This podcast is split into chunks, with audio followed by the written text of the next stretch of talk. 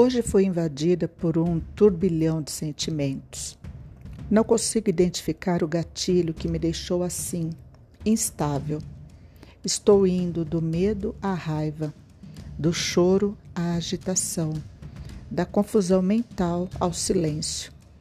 Tudo está me agredindo, o barulho externo, mas o interno também dos pensamentos ocupando todos os meus neurônios e o meu coração vazio, escuro. As borboletas batendo suas asas incansavelmente no meu estômago, tentando respirar, mas o ar não alimenta os pulmões. Sei que tudo está dentro, não é o que está fora que está me deixando assim. Vou sair desse estado, no meu tempo depois conto como foi e como estou. Beijos a todos.